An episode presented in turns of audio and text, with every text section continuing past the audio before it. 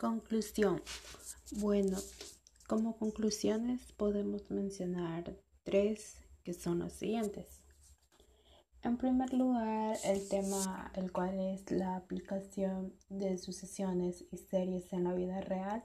A simple vista em, podemos pensar que en qué se puede relacionar eh, con nuestra vida diaria y en qué lo podemos usar o en qué lo estamos usando.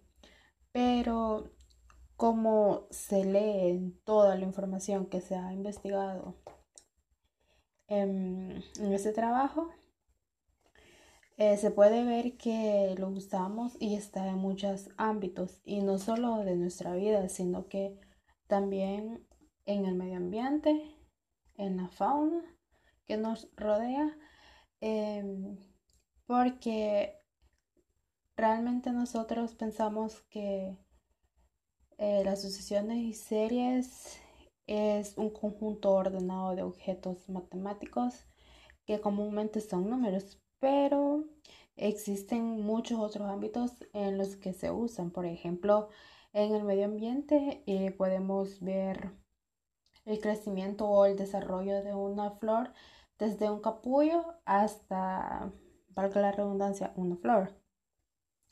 Mm, en la fauna podemos ver, por ejemplo, una pareja de conejitos que se reproducen y pueden llegar a tener dos o un conejito.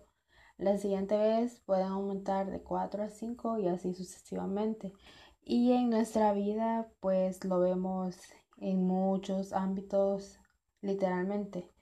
Y uno de ellos puede ser en cómo vamos avanzando año con año en nuestras edades.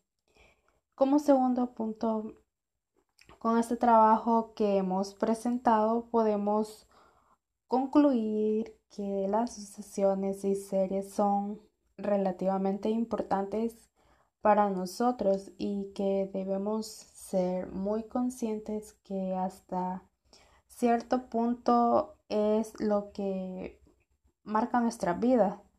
Día con día aunque no sea perceptible Em, como tercera conclusión es que por medio de esta investigación que como grupo realizamos, hemos aprendido que la aplicación de sucesiones y series puede ser necesaria, ya que por medio de estos podemos llegar a conocer datos demasiado importantes y necesarios de saber o también cómo aplicarlos en actividades que realizamos diariamente.